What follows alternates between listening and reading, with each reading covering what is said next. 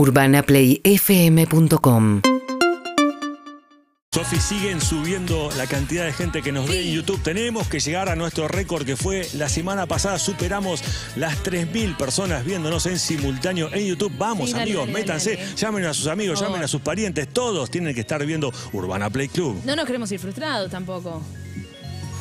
Acordate que estamos regalando entradas para ir a ver el partido de básquet hoy frente a Panamá en arroba Urbana Play FM en Instagram. También nos puedes ver a través de urbanaplayfm.com, nos puedes ver en YouTube. Ahí estamos intentando superar los 3.000 3.000. usuarios mirándonos. En Urbana Play 1043. También nos puedes ver por Twitch, nos puedes escuchar en Urbana Play 1043. Nos puedes ver por Caseta O también. Claro. Tenemos un millón de propuestas. Y además, ahora, momento de hablar de la selección argentina. ¿Por qué? Porque se viene una fecha de eliminatorias. Ahora no, todavía falta. Falta un poquito. Pero hubo novedades. Tiene que ver la novedad con un cambio, de de fecha.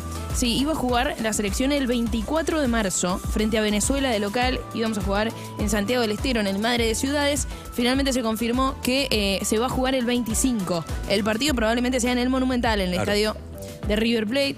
Y además también Me parece, perdón, Sí. antes de que cambiemos de tema, me parece una sabia decisión, ¿no? Es el Día de la Memoria, está bueno eh, cambiar la fecha. No hay nada para festejar, es un día para reflexionar y me parece que está bueno cambiar la fecha, nada más. La selección argentina nos representa a todos, está bueno festejar con eso, está bueno correrle un día eh, y, y- y cumplimos con las cosas que hay que hacer. Tener memoria y, por supuesto, ver a la selección. Exactamente. Bueno, también eh, otra de las novedades de esta semana fue, eh, estamos cada vez más cerca de la inclusión de más jugadores a la lista final del Mundial. La idea es que de 23, por lo menos pase a 26. Así que veremos, es algo importante, claro, porque es una lista de 23 jugadores bastante reducida. Algunos de los que vienen siendo parte del ciclo Scaloni deberían quedar afuera porque hay cierto recambio.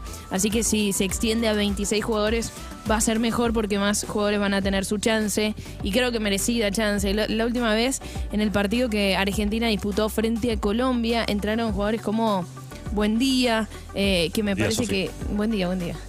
Lucas Ocampos, que están haciendo bien las cosas en sus clubes y también tuvieron buenos rendimientos cuando vinieron a la selección. Veremos si ingresan ellos, si se queda Paulo Dybala, por ejemplo, que quizá cuando ingresa todavía no mostró su mejor versión, pero tiene un gran momento en su club. Veremos qué sucede. Recién hablábamos también que Messi juega hoy. Juega hoy el PSG exactamente buscando, eh, si querés, la revancha de la derrota la semana Sí. pasada, ¿no? Exactamente, bueno, en realidad creo que, y, y venimos hablando de esto hace rato, la actualidad de Messi, de Paredes, de Di María y de Pochettino, sobre todo de Pochettino, estará marcada por lo que suceda en Champions. Sí. Estas, estos octavos de final que juega el PSG frente al Real Madrid fue victoria en el último partido eh, de en, el, en el partido de ida. Eh, el PSG ganó 1 a 0 con gol sobre la hora de Mbappé, un penal errado de Leo Messi.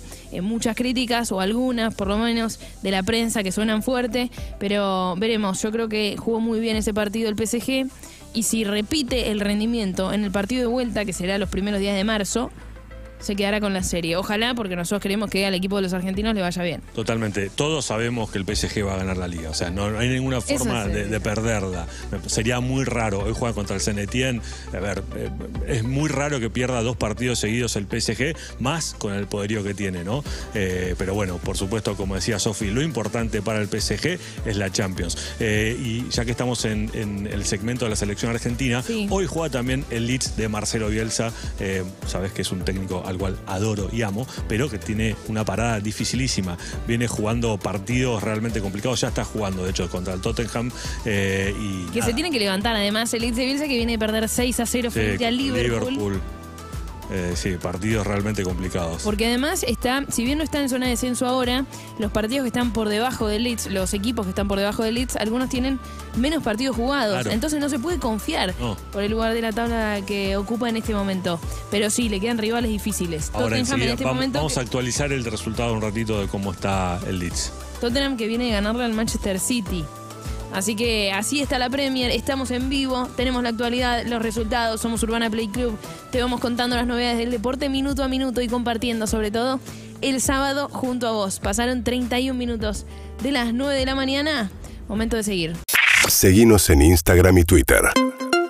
arroba Urbana Play FM